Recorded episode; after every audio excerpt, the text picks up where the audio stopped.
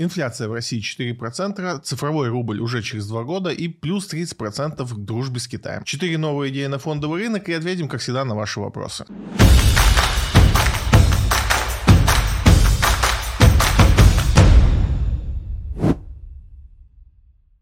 СПБ биржа может разнести иностранные бумаги по множествам депозитариев.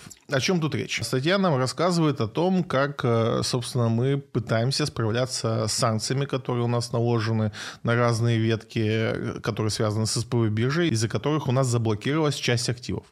В чем там ситуация, уже все, наверное, поняли. Тут ЦБ у нас на прошлой неделе решил, что раз э, такие события возможны, все это обозвали у нас инфраструктурные риски, и чтобы этих рисков избежать в дальнейшем, э, ЦБ принимает не сам самое популярное решение, оно говорит, что запретит э, неквалифицированным инвесторам доступ к иностранным бумагам. В чем, собственно, идея? В том, чтобы неквалифицированные инвесторы, э, для того, чтобы не разбираться, что такое инфраструктурный риск, и чтобы его учитывать в своей, своей инвестиционной стратегии, э, ЦБ предлагает просто запретить им доступ к иностранным бумагам. Для того, чтобы быть уверены, что люди, которые покупают иностранные бумаги, они понимают, что такое риски, и в том числе инфраструктурные риски. Соответственно, это был большой удар по СПБ бирже, потому что она как раз специализируется специализируется на э, торговле иностранными эмитентами. У нас две биржи в России, с которыми мы в основном встречаемся. Это Московская биржа и биржа, СПБ биржа. Хоть называется она Санкт-Петербургская биржа, базируется она тоже в Москве. Так вот, они как раз от этого очень сильно страдали и были категорически против таких действий Центробанка. Опять же, Центробанк это не вел, он предложил это как некое предложение, что вот можно поступить так в этой ситуации. СПБ биржа, соответственно, начала искать варианты, причем эти варианты, поиски этих вариантов начали достаточно давно, и просто сейчас озвучиваю один из вариантов того,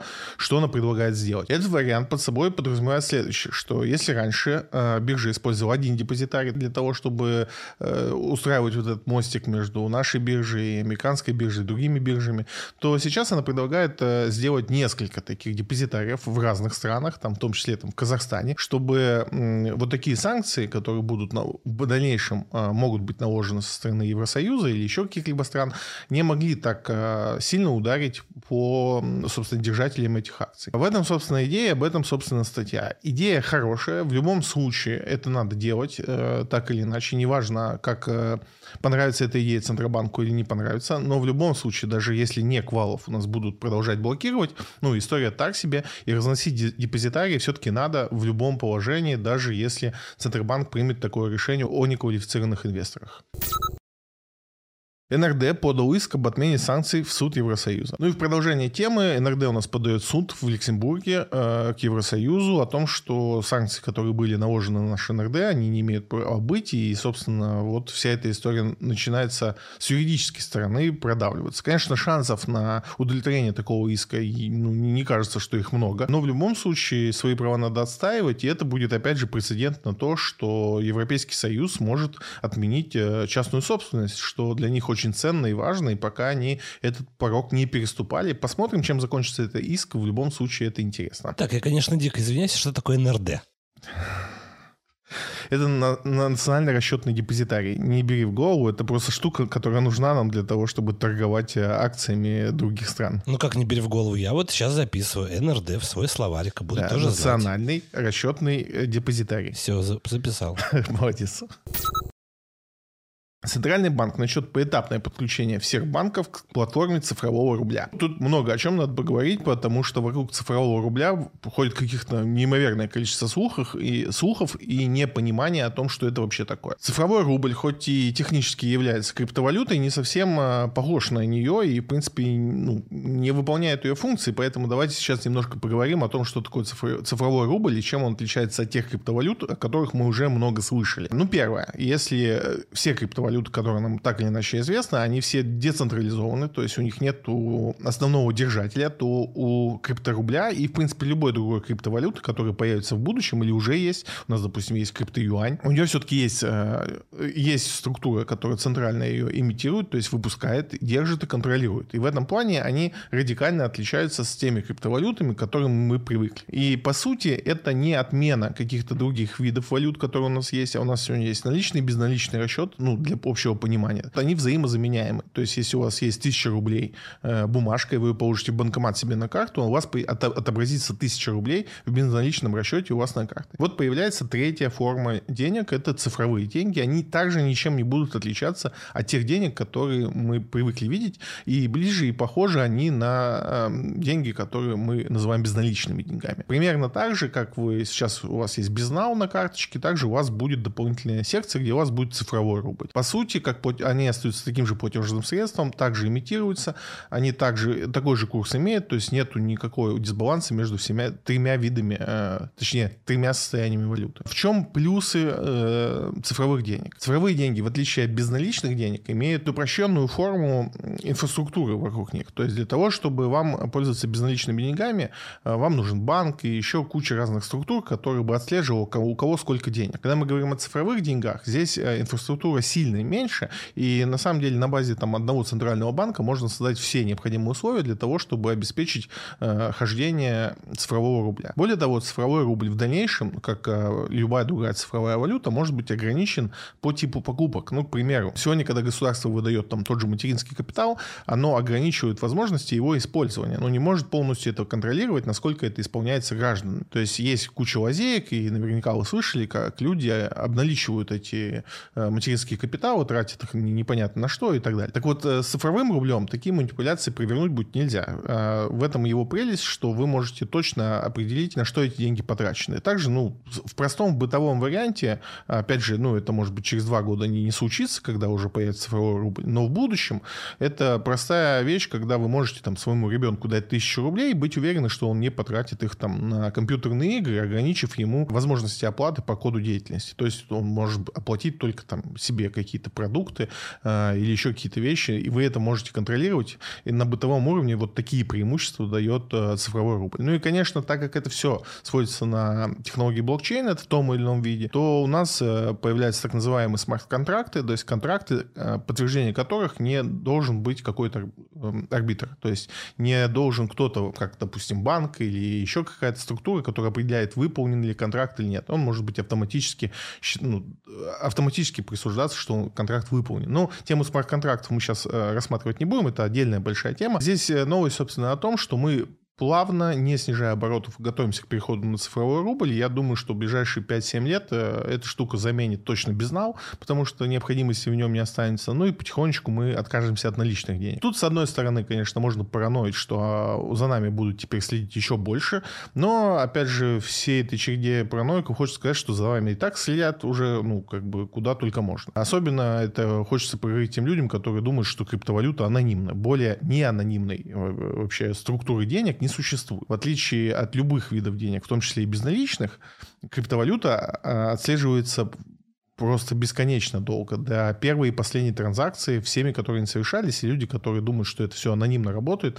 просто посмотрите на те судебные дела, которые в мире уже происходили по криптовалютам, как они заканчивались, и как эти клубочки э, раскручивали, доказывая тот или иной перевод денег э, конкретного человека. Поэтому нет, конечно, сегодня никакой анонимности с деньгами нету, она осталась только в наличных, и цифровой рубль или цифровой юань или цифровая любая другая валюта тут не добавляет security, анонимность. У нас тут анонимности больше не становится, но зато становится больше удобств. Как, собственно, в любом вопросе анонимности. Чем больше вы анонимните, чем больше у вас анонимности, тем меньше удобств. И наоборот, чем больше удобств, тем меньше анонимности. Как обычно, все очень интересно, но ничего не понятно. То есть э, Давай. я правильно понимаю, что а, на цифровой рубль в условном магазине можно будет купить хлеба, а вот водку нет? Если да, если, допустим, ну, предположим такой сценарий, я не говорю, что так будет, угу. но как вариант. Представь, что там ты получаешь дотацию на ребенка. Тебе пришли там на ребенка там условно 10 тысяч, э, и государство тебе банит варианты того, что ты можешь купить, в том числе там покупку алкоголя. И ты, придя в магазин, ты не сможешь этими деньгами расплатиться за алкоголь. Ну, кстати, хорошо, там выдают кому-то зарплату этими э, электронными рублями, да. да, и говорят, типа, пропить нельзя, потому да. что... Ой, вообще, кстати, отличная идея. Надеюсь, мне будут платить зарплату, и я не буду ходить за вискариум на них. В идеале, э, ну, то есть, если расклад, э, раскручивать этот клубок, то мы можем даже прийти к таким вещам, как э, самозапрет. Ну, то есть, никто не мешает самому себе запретить, там, допустим, на месяц покупать там тот же алкоголь. И все. Через там 10 лет, условно говоря, у нас будет только цифровой рубль, ну, только цифровой валют. К примеру, ты понимаешь, что у тебя проблемы с алкоголем, ты в какой-то момент собираешь там силу в кулак и просто банишь себя на месяц, там, на два, на год от покупки алкоголя. И все, ты его просто не можешь купить. Разве это не прекрасно? Замечательно, да. Центральный банк назвал срок снижения инфляции к целевому уровню 4%. ЦБ нам рассказывает о том, что уровень инфляции, который он ожидает, это 4%, и к этому показателю они пытаются э, прийти там, в течение э, полутора лет. Что это значит? Что, соответственно, ставка у нас будет снижаться, и мы тоже, ну, это ожидаемо, мы уже много раз об этом говорили. Опять же, это значит, что если вы сегодня покупаете ОФЗ, то потенциально вы можете на этом э, неплохо заработать. Но остается помнить, что ЦБ каждый раз оговаривается о том, что те прогнозы, те планы, которые они предоставляют, они говорят из повестки, которая существует сегодня. Если мы сегодня возьмем экономику, те события, которые в мире развиваются, да, и посмотрим направление их развития, то кажется, что из этого момента э, вот будет так, что через полтора года у нас инфляция будет 4, сейчас у нас она идет там порядка 14, и ключевая ставка будет стремиться к ней же, то есть там порядка 7-6%, а то и 5. Из сегодняшнего сегодняшнего дня все выглядит вот так. Как будет на самом деле, будем смотреть, наблюдать, но в любом случае это к вопросу о том, что если вы хотите взять сейчас ипотеку, хотите взять кредит, э, то, возможно, лучшим э, ответом будет все-таки подождать немножко, потому что мы видим все направленные действия в том, чтобы снизить ключевую ставку, которая, собственно, за собой тянет э, снижение ставки по кредитам и как виду кредита, ипотечному кредиту тоже.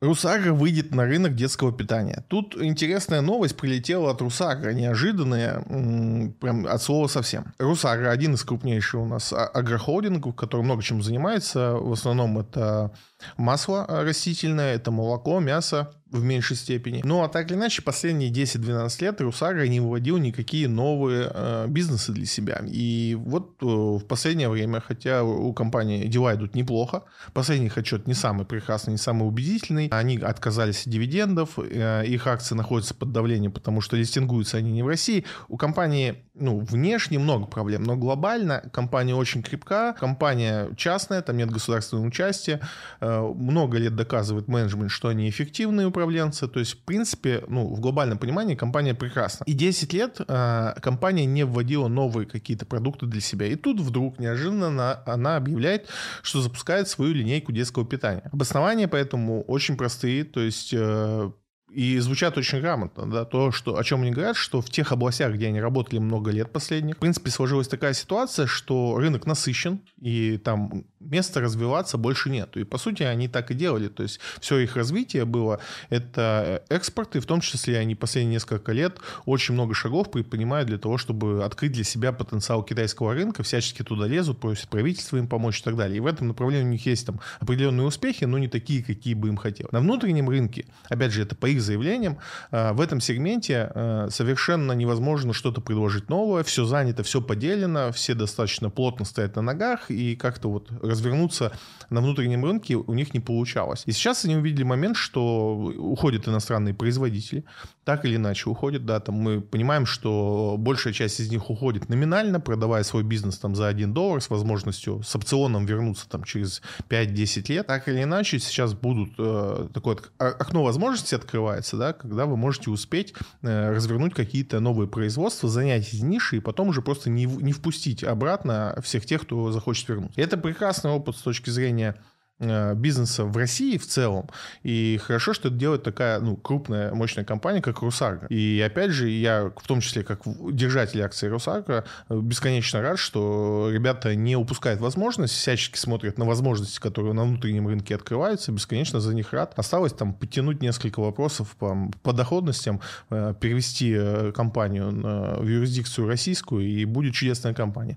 Поэтому, думаю, там будет все прекрасно. В очередной раз все-таки спрошу, никак Давай. у меня в голове это не укладывается, как условная российская компания, а, там где-то она где-то там на Западе или в Европе, mm-hmm. что там какие-то бумаги лежат, не знаю, как это по, на русском языке рассказать. А почему так происходит? Почему, условно, компания русская, mm-hmm. да, а вот мы ждем еще, пока они там, условно, Есть очень много причин это, очень много. Но давай э, с несколькими причинами. Угу. Как, как я вижу, самыми важными. Один из э, самых больших проблем, которые у нас э, существуют в стране, это несовершенное законодательство. То есть законодательство у нас э, больше простраивается на то, что э, как нам работать внутри страны. Угу. И когда ты пытаешься сделать компанию, у которой есть интересы за рубеж, или интересы, которые ну, не распространены в нашей стране, в том числе там инвестиционный рынок, он не так там распространен еще 15 лет назад, там мало кто о нем знал. И наши законы не поспевали за вот этими необходимыми вещами. И не то, что плохие, просто мы до этого не доходили, потому что, ну, по, наименьшей проблеме были более важные проблемы. Второй момент, что часто на российском рынке э, нету такой ликвидности, то есть нет спроса на твою компанию. То есть, условно говоря, тот же Русагра, когда выходил на рынок, понимал, что здесь, так как у нас немного людей вовлечены в фондовый рынок, если они выпустят свои акции, они там, условно говоря, получат 100 рублей за акцию. А если они выпустят себя в Лондоне, то там умеют оценивать компании, ну, понимают, что это крупнейший агрохолдинг, практически там монополист в некоторых направлениях, да, там, то ему за акцию уже дадут не 100 рублей, а 300 рублей. По этим двум причинам много компаний выбирали листинг именно на какой-нибудь английской бирже или даже американской, угу, а не на российских. Угу. Э, потому что, ну, таких инфраструктурных проблем, как сейчас, у нас не было. Сейчас у нас, допустим, дивиденды эти компании, даже если заплатят, мы их не получим здесь в России из-за вот этих всех э, санкций. И сейчас многие компании меняют юрисдикцию. Многие компании по другим причинам меняют юрисдикцию. Сейчас, на данный момент, никакой проблемы, ну, никакой проблемы э, регистрировать компанию в России и работать. Сейчас все законы есть, у нас есть офшорные зоны, пожалуйста, и, и многие компании уже переехали. То есть же там Русал переехал достаточно давно, и это не связано со событиями этих лет. Он тоже был кипрской компанией, он переехал прекрасно в Калининград и чувствует себя прекрасно. И таких компаний, ну, не один, не одна компания. Многие так делали. Но, условно говоря, там, это же тоже деньги, это затраты, это нервы, чтобы сейчас перевести компанию оттуда сюда. Ну, да. И просто так этого никто не делал. Делали только из э, каких-то определенных выгод. А сейчас все попали вот в эту ситуацию, когда они вынуждены это делать. Вынужденный но, переезд в Россию. Да. Но, к счастью, у нас уже там и законодательная база готова, и инфраструктурно мы готовы. И, да, у нас есть свои внутренние офшоры, которыми можно пользоваться. Я думаю, по сути, все компании, которые сейчас будут переезжать, они будут нырять в эти офшоры. Ну, офшоры это условно. Это экономические зоны с пониженным налогом, с определенными угу. преференциями и так далее и тому подобное. Но они были созданы, опять же, как раз там, то, то, что создано в Калининграде, оно создано для того, чтобы вот компания была просто туда заезжать, да, там э, переводить с, других стран. Сейчас это, к сожалению, необходимость, и опять же тут э, в чем особенность э, нашей ситуации, что сейчас компании вынуждены делать это экстренно, потому что могут попасть под блокировки своих счетов заграничных, да, там, и, в принципе, перестать вести какую-то деятельность, и это, конечно, опасно. Сейчас все экстренно побегут, ну, ничего страшного, всякое бывает. Зато мы еще раз там прошерстим все это законодательство, еще лучше подготовимся и условно говоря, уже никто не будет фантазировать на то, чтобы там регистрироваться где-то. Ну да, соглашусь, все будет у нас э, здесь под нашим Абсолютно присмотром. Bloomberg сообщает, что российскую нефть стали еще больше покупать э, в Европе. Статья на английском, но о чем тут речь? Зафиксировано, что нефть марки Urals, это как раз та нефть, которую мы продаем, стали значительно больше покупать у нас. Значительно больше покупать стали в Испании, в Болгарии и Румынии. Самое удивительное, что в Испанию она попадает из Казахстана по документам. Откуда приезжает, э, тут, конечно же, понятно. Казалось бы, ну, ничего нового, но удивительно, что, ну, если, ладно, там Испания хотя бы ничего особо там на нас не ворчит по, по поводу того, что мы там что-то не так с ней поступаем, то вот, конечно, когда это делают Румыния и Болгария, это особенно приятно. Кстати, я тут видел э, тоже мемную историю вчера буквально в Телеграме о том, что Латвия там пытается признать Россию спонсором терроризма да. и при этом увеличивает покупку да, российского да, газа. Да. Господи, какие же они все лицемеры. Ну и в продолжение темы. Bloomberg. Запад признает энергетическую победу России. О чем тут речь? Э, Байден прокатился в стороны по миру с просьбой увеличить добычу нефти. И, собственно, мы об этом говорили и частично обсуждали его проезд. Его послы и помощники ездили в другие страны, э, в том числе в Венесуэлу, которую они там как-то странно себя ведут с ней. Вот они проехали по всему миру и как бы с призывом увеличить добычу нефти, но как-то особо никто ничего не сделал. И после этого наши поехали. Не то чтобы по миру, а там в страны ОПЕК, ну и так там две-три ближайшие страны, у кого много нефти. И в итоге получается, что все, что Запад сделал там по отношению к России, и в том числе в направлении там запрета на нашу нефть, не имеет никакого смысла смысл? Это, с одной стороны, э, странно, потому что это первый, наверное, прецедент, когда у американцев э, из вон рук плохо все получается. То есть так сильно не получалось, я даже не вспомню, когда у них. Обычно все-таки как-то более-менее. И второй момент э, неожиданный, который, о котором идет статья на Bloomberg, что, скорее всего, тут автор рассуждает, почему это могло произойти. И у него есть две версии. Первая версия — это то, что Америку сильно не любят э, во всем мире, и поэтому все э, страны играют против нее. И второе, что русских любят во всем мире, и поэтому русских здесь поддерживают больше. Я думаю, что правда где-то посередине, но так или иначе, я не думаю, что весь мир испытывает какие-то симпатии к американскому правительству, это уже становится очевидным. Тем временем инфляция в США замедлилась впервые с апреля. Наконец-таки инфляция перестала расти, чуть-чуть замедлилась, э, она не изменилась, у нее по нулям, она не выросла и не упала в минус. Но это, конечно, ниже ожиданий. Все-таки думали, что будет небольшая дефляция. Так или иначе, опять же, я тот человек, который не радуюсь инфляции в Америке, потому что это также плохо отображается и на нас. Единственная радость там тоже, ну, не совсем всеобъемлющая. То есть э, инфляция замедлилась, потому что что упали наконец-таки цены на бензин. А цены на бензин упали по ряду причин. В том числе потому, что нефть хоть немножко, хоть на время, э, но подешевела. Вопрос, надолго ли, пока еще открытый, и на момент записи там нефть уже опять отросла. Но вопрос в том, что мы видим прямую зависимость. То есть, в принципе, если удастся хоть немного снизить цены на нефть, то мы можем избежать э, такой жесткой инфляции в Америке. А я напомню, что в прошлом месяце она была рекордной за последние 50 лет. Когда американцев загоняют в такой угол, а, где они живут с великой инфляцией, и даже э, военные конфликты по территории мира, в которых они участвуют, не спасает, они начинают конфликты еще больше. И поэтому ну, я бы не хотел, чтобы это происходило, и буду рад, если инфляция у них замедлится или даже начнет падать. Тиньков выкупил заблокированные активы своего БПИФа на полмиллиарда рублей. О чем речь? Еще одна приятная новость о том, как могут решаться вопросы с нашими заблокированными активами. Вот э, Тиньков продемонстрировал еще один из путей. То есть он просто там по сложной схеме э, выкупил эти активы себе же, а потом сам себе же их продал. Юридически это были разные, э, разные компании, но физически понятно, что это один и тот же интересант. В итоге э, вот этой процедурой он э, вы, вытащил из НРД заблокированных активов на полмиллиарда рублей, и теперь э, они снова будут доступны инвесторам. Конкретно в этом случае речь идет о вечном портфеле в USD. Это, собственно, там большая сумма зависла в НРД, и с которой непонятно было, как все. Все, теперь вопрос решен, продукт снова доступен, но, опять же, тут разговор больше не про то, что вот конкретно Тиньков спас конкретный фонд, тут разговор о том, что способы спасения этих инвестиций, они есть. Технически это возможно, и если вы сидите сейчас там, в, том, в том же э, Финексе, который, конечно, там не похвастывается таким быстрым разбором, разблокированием. Нет у них столько денег, как у Тинькова, э, но способы разблокировки есть, они рассматриваются, в том числе и Финексом, и в любом случае будет решение найдено. То есть не будет такой ситуации, в которой вот все, вы похоронили деньги, больше вы их не увидите. Нет, решение есть, да, не такие быстрые, как нам бы хотелось, но так или иначе средства будут разблокированы в том или ином виде.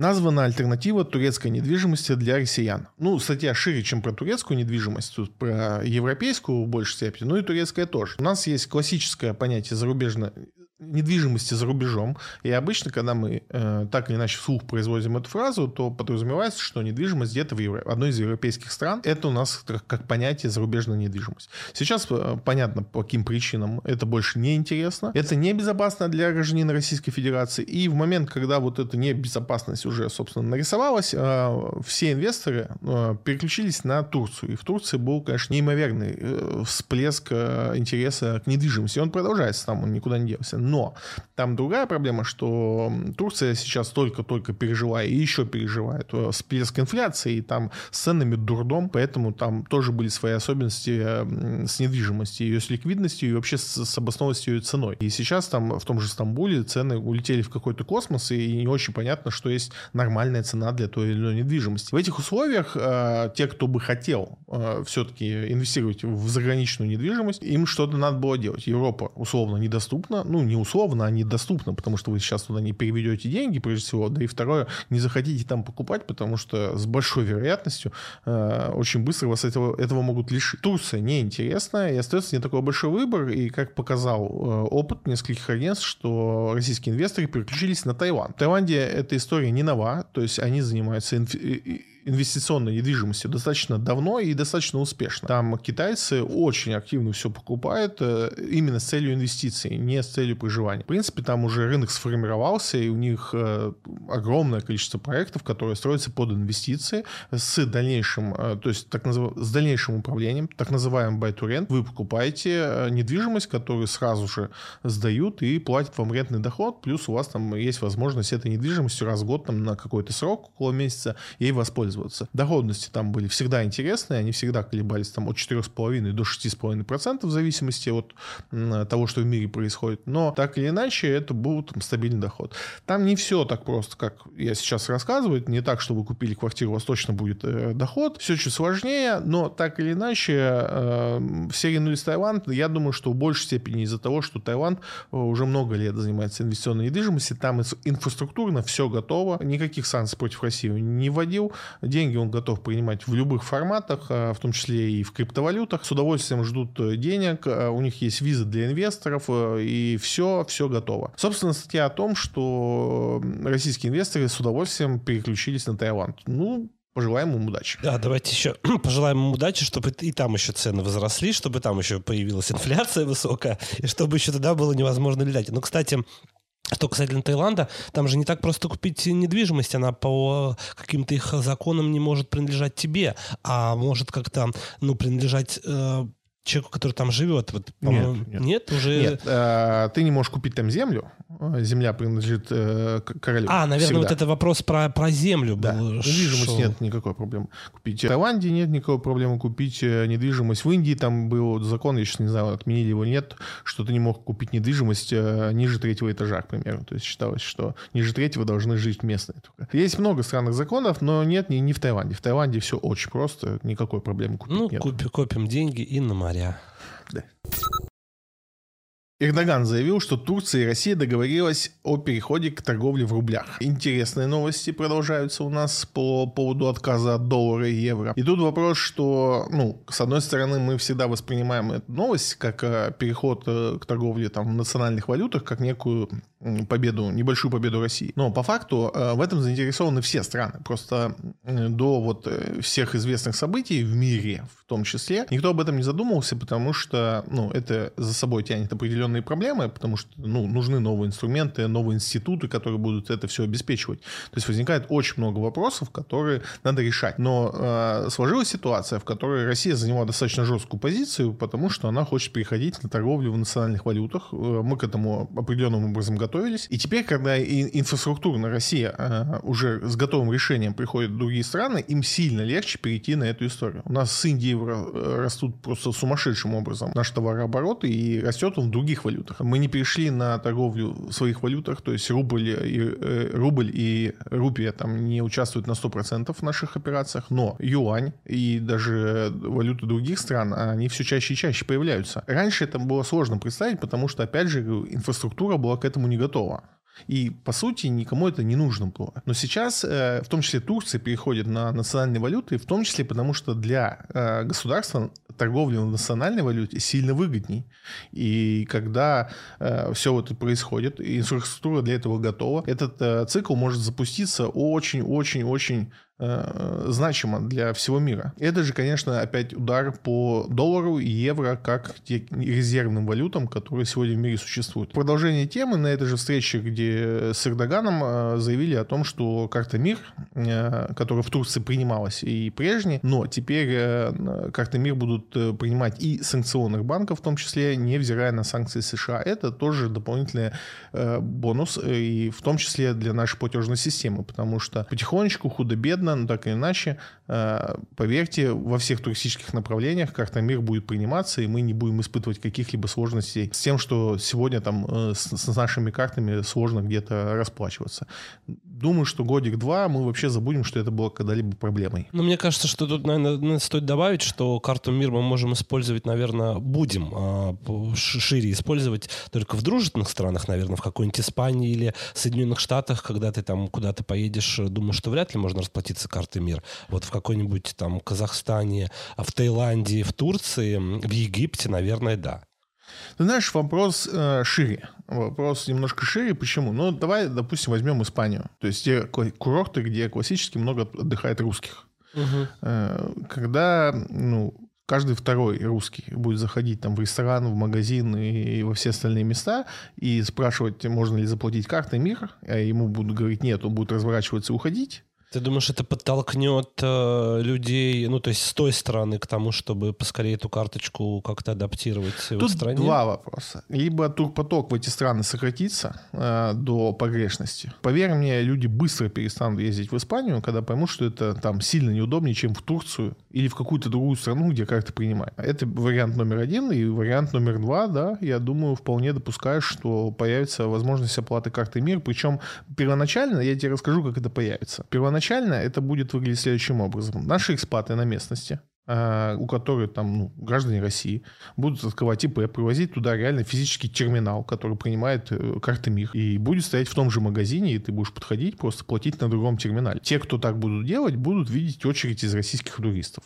а остальные будут завидовать и думать, как им наладить эту работу. У меня в этой связи, как бы не в этой связи, а вообще в три вопроса. Вопрос номер два.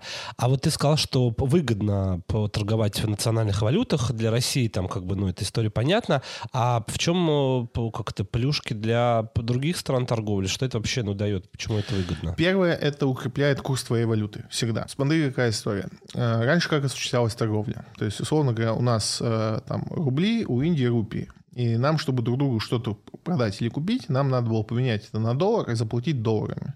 Угу. То есть, продавая нашу местную валюту, что с той стороны, что с этой стороны, мы как бы ну, ее ослабляем. И второй момент, что, как правило, ну, это просто удобнее, да, там никто эту валюту в итоге не менял на местную валюту. То есть, тебе пришел платеж там 100 тысяч долларов, ну, ты его оставил, потому что потом кому-то надо заплатить. И ты в итоге накапливаешь огромные резервы валюты другой страны. А твоя валюта какая-то такая сидит немножко обиженно на тебя смотрит и говорит, ну ничего, что я твоя национальная валюта, может быть, я ну, тоже да, как да, бы да, классная, да, там. И это, собственно, момент, который, ну, не то, что разрушительный оказывает какие-то влияния на экономику, но никак ей не помогает. И, по сути, если бы доллар продолжал быть резервной валютой и не терял эти свойства, да, и не дешевел, то есть если бы у него не было такой жесткой инфляции, мало бы кто и что-то против бы имел. По одной простой причине, что, смотри, государство накапливает деньги. Вот как человек, у тебя есть накопление, ты их отложил куда-то. И многие, особенно те, кто занимается инвестициями, понимают, что если ты положил под подушку, то у тебя инфляция съедает эти деньги.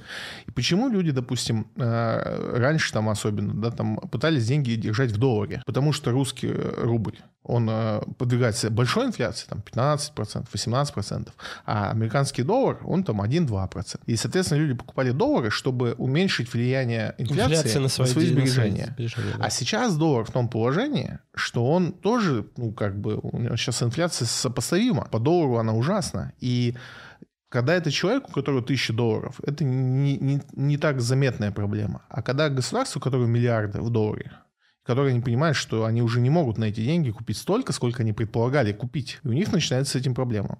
И в этот момент, когда ты понимаешь, что если бы твоя валюта была крепкая, то было бы все иначе, люди начинают сомневаться в том, нужно ли им вообще накапливать доллары, евро и вот эти все валюты, угу. которые ну, уже не делают тех вещей, которые должны были делать. И переход на национальные валюты все упрощает. То есть у тебя нет вот этого всего головника. Тебе не надо их больше их менять, тебе не надо их хранить. У тебя все сильно становится проще. Просто я говорю, к этому не было предпосылок, чтобы это делали. Вот сейчас там Россия стала инициатором таких предпосылок. Угу.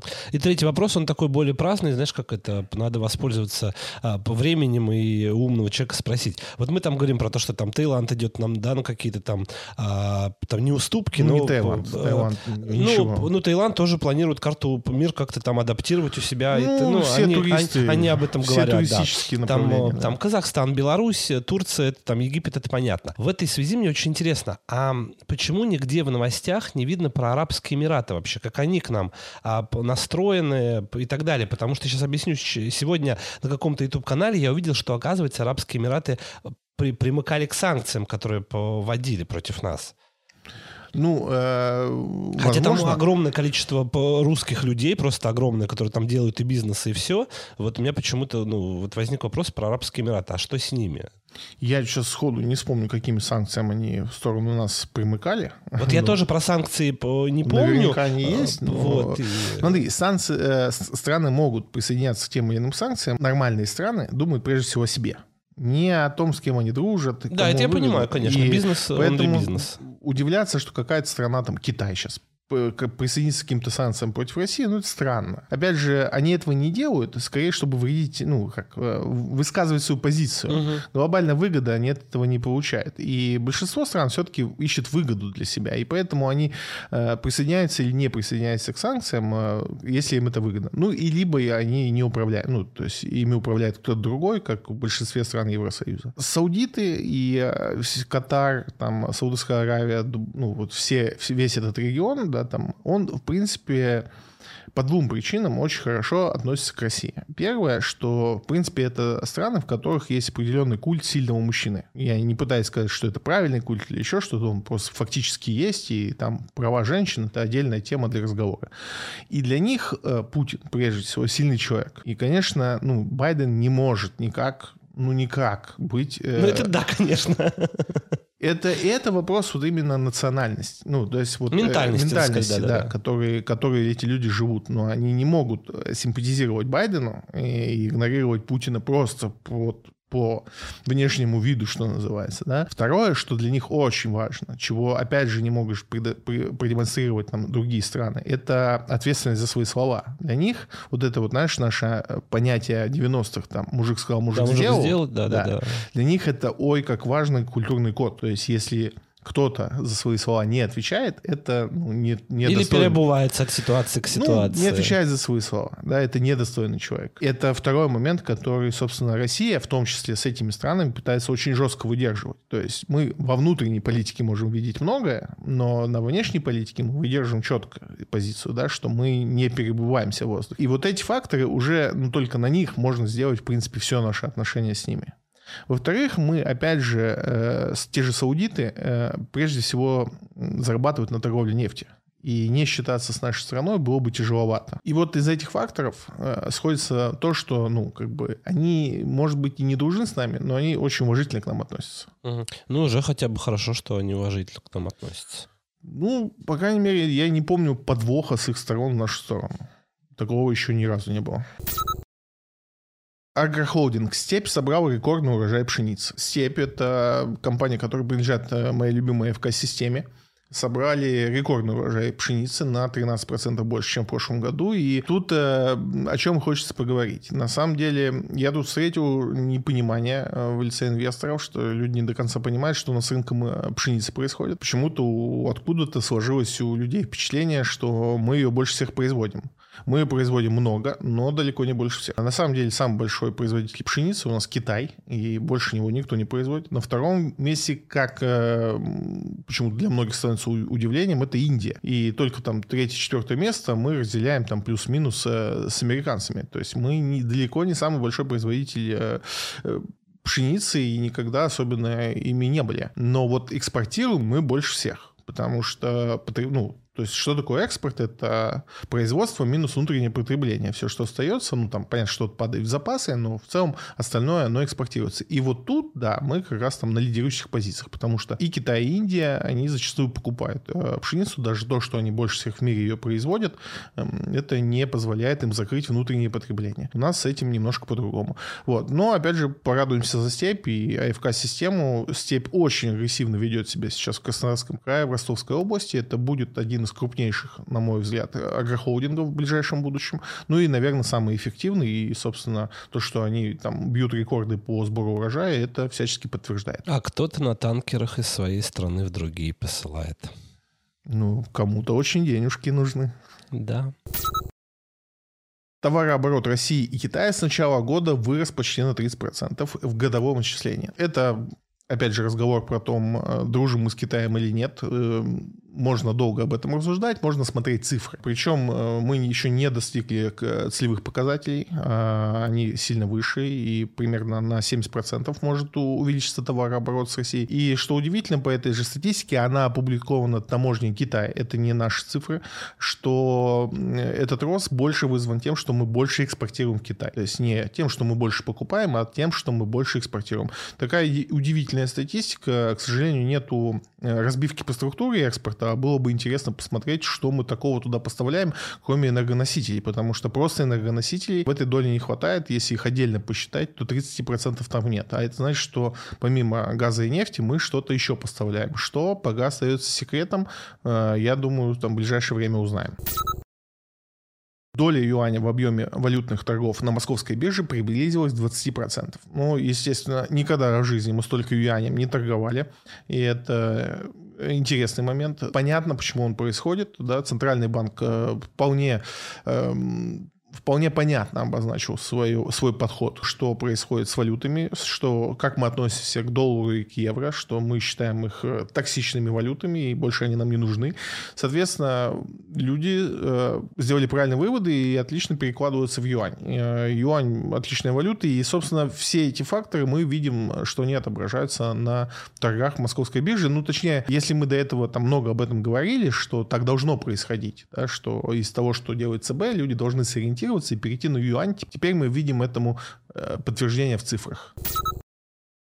Евросоюз отбирает газ у развивающихся стран, сообщает нам немецкая газета. О чем речь? Напомню ситуацию, которая складывается с газом сейчас, и тут тоже много интересного. Мы э, по газопроводам сокра- сильно сократили поставки до там, 20-30% от заявленных мощностей, которые мы можем поставлять. И тут я сейчас все истории не буду перечислять, мы из подкаста в подкаст проговариваем, там глобально ничего нового не случилось. Короче, мы не поставляем, поставляем очень мало. Соответственно, что делает Европа? Так как ей надо сейчас наполнять газовые хранилища, э, зима близко, что называется. Они покупают СПГ откуда только возможно. Естественно, цены на СПГ улетели в космос, в принципе, на газ улетели в космос. Ситуация выглядит так, что, ну, по сути, их это не спасает. Если даже они сейчас начнут массово скупать СПГ и наполнять хранилища, то есть если предположить, что по трубам мы остановим прокачку газа, это зимой их не спасает, и, ну, а, конечно, будем надеяться, что этого не произойдет. Но ситуация с СПГ сложилась таким образом, что из-за того, что Европа предлагает более высокую цену за газ, газ, весь этот газ не доплывает а, до стран, так называемых там третьих экономик, да, которые там того же Пакистана, который, в принципе, по таким ценам просто не может позволить сегодня себе купить газ. Мы к тому, что зимой будем э, фактически иметь э, проблемы с, с, с пищей, да, то есть у нас есть проблемы с зерном в третьих странах, опять же. У нас к этому добавляется проблемы с газом. И, скорее всего, эта зима будет очень насыщена такими прям катастрофическими событиями в разных частях мира. Чтобы легче понять, как это будет выглядеть, можете посмотреть за теми событиями, которые сейчас развиваются на Шри-Ланке. Да, там а, как бы ситуация развилась по другим причинам, но в том числе э, катализатором тому, что произошло, это стали европейские санкции, которые, по сути, не позволили Шри-Ланке покупать там э, энергоресурсы, в том числе с нашей страны. И это все взорвалось. В итоге вот такие события мы можем увидеть э, в этом году зимой в ряде государств у кого-то не хватит э, продуктов питания, у кого-то не хватит энергоносителей, и все по вине ряда прекрасных европейских стран. А потом же они будут говорить, что это виноваты мы во всем этом. Это уже же, да, виноваты да, мы, да. и Путин конкретно да. больше всех виноват уже сейчас. Даже я думаю, что начал виноват быть еще давно. То есть просто он еще об этом не знает. Ну и последняя мини-новость. Тут э, последние дни в, в телеграм-каналах э, разлеталась новость, что Тиньков сделает всем облегченный способ получения э, статуса квалифицированного инвестора. А там интрига, напомню, в чем, что у нас Центробанк сказал, что есть такая мысль запретить неквалифицированным инвесторам покупать иностранные акции. И откуда-то прилетел сброс, что у Тинькова можно будет там очень упрощенно получить этот статус квалифицированного инвестора. Тиньков вышел с опровержениями. В общем, не получите вы так просто статус квала. Опять же, напомню, у нас экзамен ФСФР сдать достаточно легко. Попытка на сдачу экзамена стоит 2000 рублей. Если вы правда считаете, что вам нужны все возможные доступы по фондовому рынку, э, и вы чувствуете все силы, пожалуйста, пойдите в своем городе, сдайте экзамен ФСФР, 2000 рублей он стоит. Я думаю, что вы как инвестор себе сможете это позволить, и, и у вас появляется автоматически статус квалифицированного инвестора. Ну и хэштег в дополнение. Не были квалифицированными инвесторами, нечего и начинать. Это правда. Я топлю за инвестиции через ETF, и, в принципе, для этого клау не нужен. Инвестиционные идеи на сегодня, их всего четыре, они странные, но надо обсудить. Это все, что появилось на этой неделе, вот все их и обсудим. Русгидро предлагает купить Freedom Finance, и тут интересно то, что годовую доходность, которую они обещают по этой идее, это 6-7%, совсем ничего. И что самое удивительное, э, я согласен, что примерно такую доходность можно получить на этих акциях. Русгидро прекрасная компания, вопрос в том, что э, вряд ли мы в ближайшем обозримом будущем будем сильно заниматься как-то вопросом ее расширения расширения или докапитализации, или вообще каких-то ее проблем. А в чем тут идея? Русгидро, она основную генерацию получает у нас от э, гидроэлектростанций. Гидроэлектростанции у нас сегодня в повестке, они выполняют две вещи. Первое, это безумно экологичная история, а второе, это мегамощная история. И, в принципе, не такая дорогая, там, как другие виды. Но в чем тут история? Нам, э, как э, стране, у которой огромное количество энергоресурсов, нам зеленая энергия не особо нужна. И как бы особо там какие-то инфраструктурные новые проекты по постройке новых дамб, ну такое. Тем более назвать ее зеленой можно достаточно относительно. Дамба сама по себе, то есть в момент производства электричества, да, это зеленая энергия, но в момент постройки дамбы она нарушает экосистему целого региона, иногда может быть даже и шире захватывать. Поэтому, ну, с натяжкой это зеленая энергетика. Но и опять же вопрос, когда у нас столько газа, столько нефти и угля, зачем нам зеленая энергетика? Энергетика? Скорее всего, ни зачем. И поэтому все вот эти попытки Росгидро а, как-то увеличить свою генерацию, мне кажется, в ближайшие 5, 5, 6, 7, может быть, даже 10 лет они будут неактуальными. Но компания хорошая, будет платить хорошие дивиденды, и, скорее всего, там плохого ну, на, в обозримом будущем э, ничего не может случиться. Самые большие там проблемы для Росгидро – это аварии на каких-то их объектах. Но это достаточно редкое явление. Слава богу, э, в современной России мы научились с этим работать и все вовремя обслуживать. Поэтому, да, 6-7% – это как раз тот тот объем роста, который вполне под силу Росгидро. Я даже думаю, что он будет чуть больше, просто из-за того, что там уровень инфляции еще скорректирует этот процент. БКС предлагает взять там Лукойл и заработать на этом 10% на 3 месяца. По сути, БКС эту идею выкатил на техническом анализе, о котором я уже много раз рассказывал, что я не особо верю в эти истории. Но а также в идее они описывают в том, что Лукойл а, должен там отчитаться и всех удивить инвесторов а, своей деятельностью. И вот тут я с БКС согласен, я тоже жду сюрпризов от Лукойла. Ну, не то чтобы прям сюрпризов, но выше ожидания, я думаю, отчитается Лукойл. 10% заработать на отчете, если мы там еще увидим где-то намек на дивиденды, то даже может быть больше и, и 10, и 15 процентов, да, вполне рабочая идея. Газпромбанк инвестиций предлагает купить юань. Такая незамысловатая идея, но он видит там 11% за год. И, в принципе, скорее всего, так и, не, так и будет, потому что я, юань сейчас находится под давлением. И из того, что мы э, в мире видим, какие события происходят, в том числе сегодня мы много говорили о под, э, подкасте о том, что доллар сейчас находится под давлением, и страны так или иначе будут уходить от доллара, и, скорее всего, уходить не будут в сторону, в сторону юаня, что будет, соответственно, юань усилять. Я по валютам, конечно, небольшой специалист, но вот э, в душе душе верю в эту идею. Э, буду ли я на нее ставить? Нет, но, как бы, кажется, она адекватной. Акбарс предлагает, нам купить э, Нижнекамск нефтехим и заработать на этом 16%. Опять же, идея построена не очень э, интересно в плане того, что описание того, почему должно вырасти. Мне не понравилась эта описанная идея, но именно как сама идея по Нижнекамск нефтехиму мне нравится. Это сильная компания и, в принципе, сейчас тоже находится под такими неопределенностями. Напомню, она принадлежит Сибуру, который тоже может попасть там не самая приятная ситуация. Но это очень интересные продукты, это дешевое сырье, и во всей этой конъюнктуре Нижнекамск должен достаточно хорошо себя показать в этом году. И я думаю, даже 16%, опять же, это такая усредненная цель, я думаю, оптимизация оптимистическая цель может быть выше 30. Ну что, э, несколько вопросов на сегодня. Э, с первым, с которого начнем, звучит так. Что думаете о краунд-лендинге? Не то чтобы я много думаю о краунд-лендинге, но это, опять же, один из способов инвестиций, который, во-первых, сегодня вполне доступен. Он у нас э, в стране зарегулирован, то есть его государство воспринимает как действенным. Есть целый закон о том, как действуют эти компании.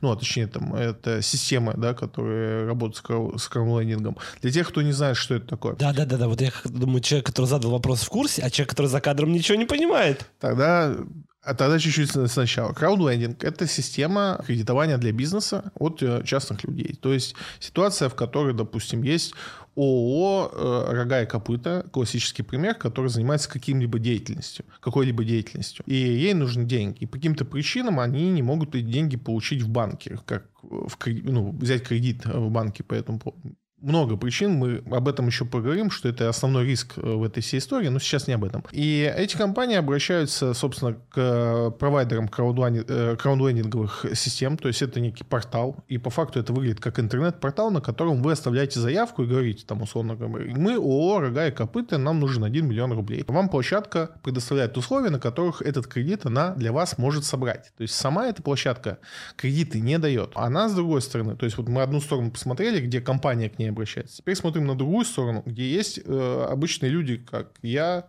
я? ты, да, у которых есть свободные там деньги. В разных системах это может быть по-разному, но вот из тех, что я в России знаю, там от 100 рублей можно начинать. То есть, а у вас есть 100 рублей, которые вы хотите проинвестировать. Заводите эти деньги в эту систему и говорите, что, ну, условно говорите, вот вам 100 рублей, а, дайте их в кредит кому-либо.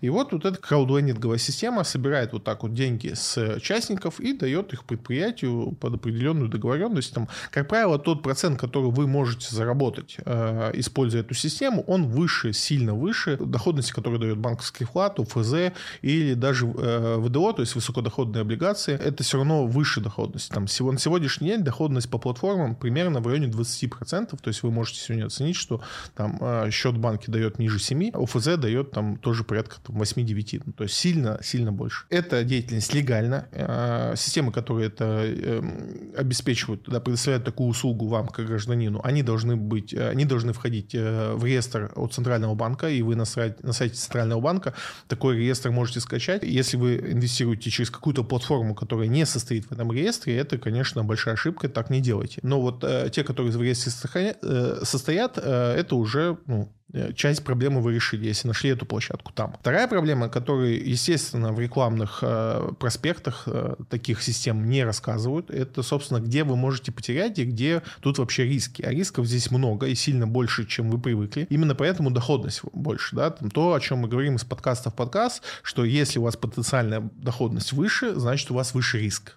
Где тут риск? Риск номер один – это невозврат кредита э, или дефолт по э, долговым обязательствам. То есть компания деньги взяла и растворилась. Более того, есть компании, которые прям ну, занимаются мошенничеством и прям подходят к этому вопросу именно таким образом. То есть они специально взяли этот кредит, чтобы его не отдавать. Решается эта история э, средним э, распределением. То есть когда вы заходите на площадку, вы не должны кредитовать какое-то одно конкретное юрлицо, а лучше кредитовать их там 100 сразу. Тогда у вас э, ставка на каждое будет небольшая, и даже если какая-то уходит в дефолт, вы не так много теряете.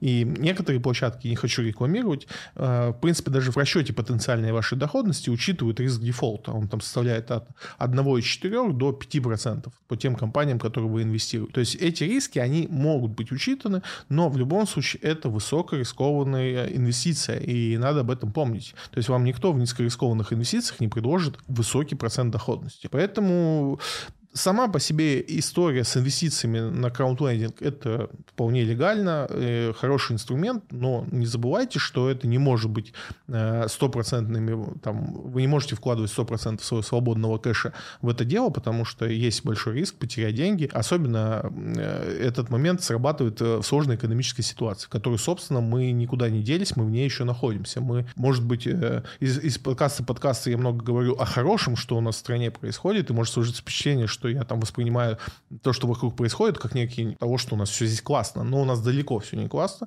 Э, мы все еще живем э, в ситуации, когда мы находимся под жесточайшими санкциями, наша экономика трещит по швам. Да, она это выдерживает, но треск слышно. И поэтому, э, опять же, для краудлендинга это такой сигнал, что вы можете там проинвестировать сегодня 100 компаний, и все 100 уйдут в дефолт. То есть не смогут платить по своим обязательствам, по своим кредитам, и вы потеряете все. Поэтому краудлендинг может входить в структуру ваших инвестиций, но не может занимать там 100% или, в принципе, большой какой-то процент от всего портфеля ваших инвестиций. Так, хочется убить двух зайцев и Давай. отмыть свою репутацию не совсем тупого, тупого человека. Давай. Краудлендинг э, я ну, как бы услышал. А чем же отличается от краундфандинг? Краундфандинг — это когда ты хочешь что-то сделать, ты никогда ничего не делал. Так, вот просто вот это второе слово мне гораздо ближе знакомо, да. чем вот это... Ты хочешь снять фильм. Так. Э, и объявляю массовый сбор на да. каком-то сайте. Тебе накидывают денег, и ты можешь украсть их и ничего не сделать. Ну, в лендинге в твоем ну, то же самое. Лендинг, нет, ты, как правило, есть э, скроллинг, ну, то есть есть определенная проверка. Если ты не выполняешь элементарных вещей, там, допустим, зарегистрирован, твоя компания зарегистрирована меньше года, или у тебя нету прибыли, тебе никто не даст денег. То есть нужны какие-то минимальные показатели. А, ну, дело, в общем, только в проверке. Да, ну, э, конечно. Плюс очень много, э, тут надо понять, откуда люди э, часто обращаются в контролинг. Допустим, госконтракт. Так как по госконтракту ты получишь деньги после того, как ты выполнишь работу а тебе надо покупать материалы там и все вот эти вещи, а у тебя нет денег на то, чтобы участвовать и закупить. У тебя какой выбор? Ты либо уйдет госконтракт, ну, ты еще и штраф получишь за невыполнение. Либо ты ищешь людей, которые могут в тебя инвестировать. Да, либо ты, тебе надо перехватить денег, а, и вот э, краудлендинг для этого отлично подходит. То Самое... это два разных слова. Да, это два, раз, два, и два раза смысла. Если в краудфандинге э, может физическое лицо собирать деньги, то в краудлендинге только юридическое. Ну, прекрасно. Я за этот подкаст стал умнее на одно слово. Супер. Смотри, еще какой важный риск. Опять же, я не проговорил, но сейчас вспомню и хочу еще тоже поговорить, в чем опасность э, краудлендинга. Вы должны понимать, что зачастую э, в краудлендинг приходят компании, которым отказал банк по тем или иным причинам. Возможно, э, банк сейчас отказывает, когда это маленькие кредиты, там 500-400 тысяч для бизнеса, несопоставимо по сложности его взятия, то есть по тому количеству бумаг, которые надо приготовить и подать в банк на юридическое лицо, чтобы его получить. Много причин, не всегда они, не всегда они том, что это плохое юрлицо, поэтому банк ему не дал деньги. Но надо помнить, что почему-то эти люди не пошли в банк и не взяли эти деньги там, а пришли на краудлендинг, который проще дает кредит. Да, они за это больше платят, но все еще почему-то банк их от отбортовал. И это тоже дополнительный риск, о котором надо помнить. Еще раз, высокая, высокая э, рисков... Э, высокий, высокий риск э, в краунвейдинге, он существует, никуда не девается, поэтому...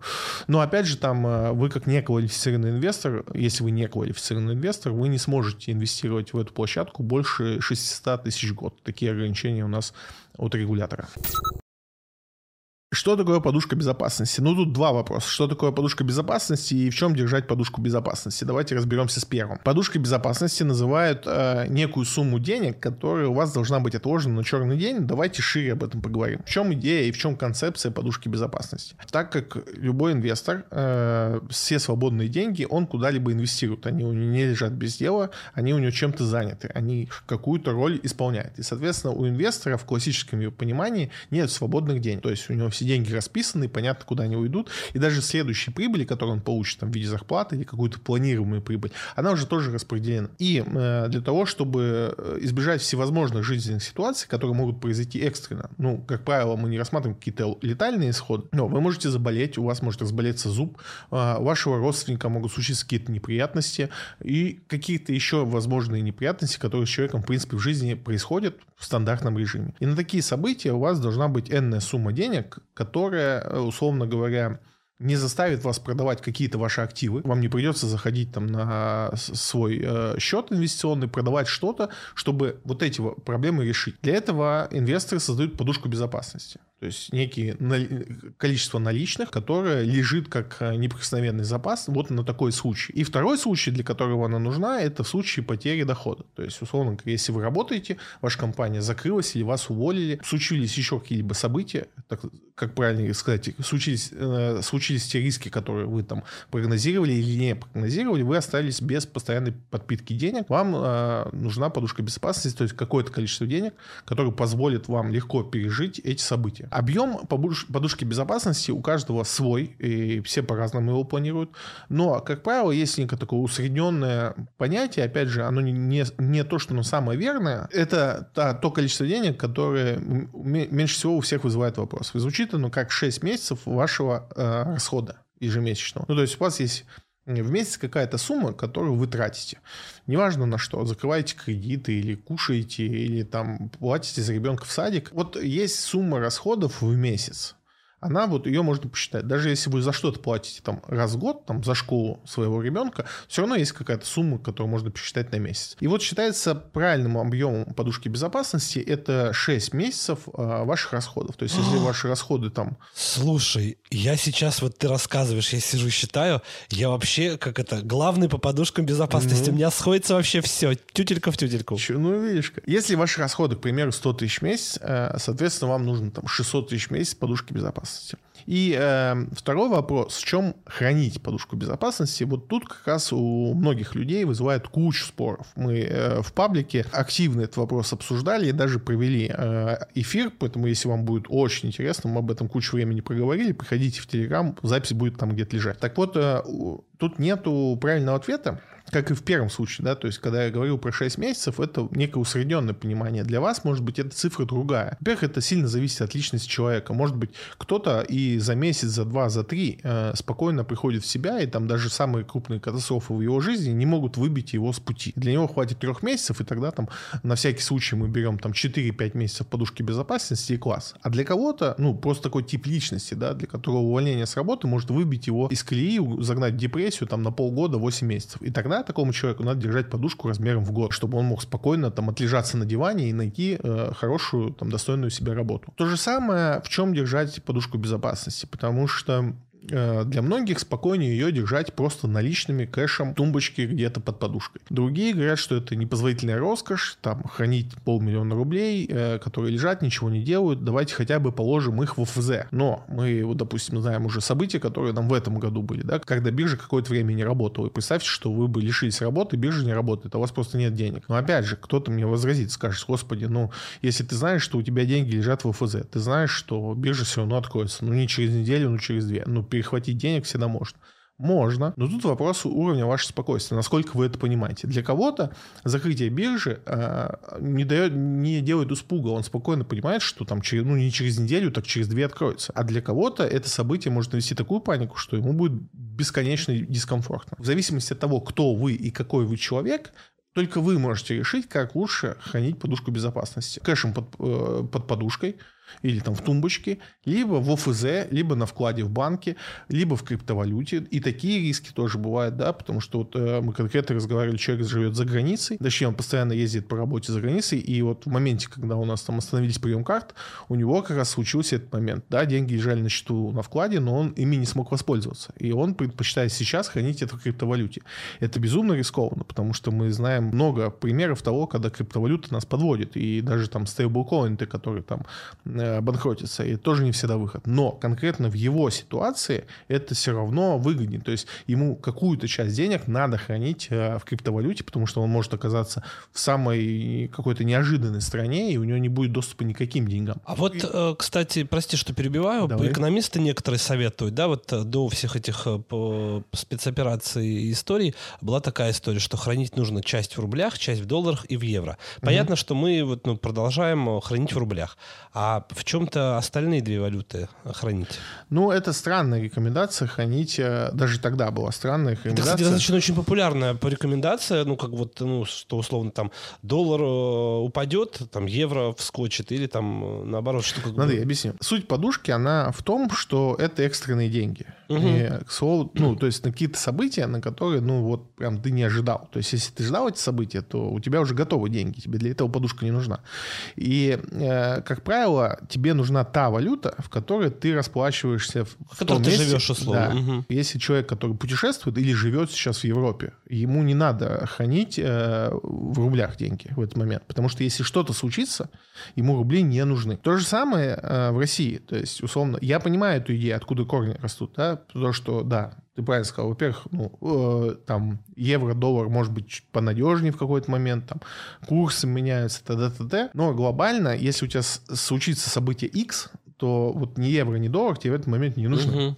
Да, наверное, раньше это не было проблемой, как сейчас, и, скорее всего, доллар даже в 4 утра в Москве можно поменять. Но если находишься не в Москве, допустим, а в 40 километрах от города Орел, да, или в деревне какой-то. Ну вот, и что тебе от того, что у тебя есть 1000 долларов? Ну, Ничего. Вот, поэтому говорю, тут вопрос, у всех все по-разному. Наверняка много людей, которым надо хранить, и до сих пор надо хранить в долларах, там, в евро, еще в каких-то валютах. Наверняка, особенно там, ну, если ты торгуешь с Европой, тебе нужно там постоянно какой-то, и какие-то евро, да, там, ты постоянно туда ездишь, тебе нужна подушка из евро, очевидно.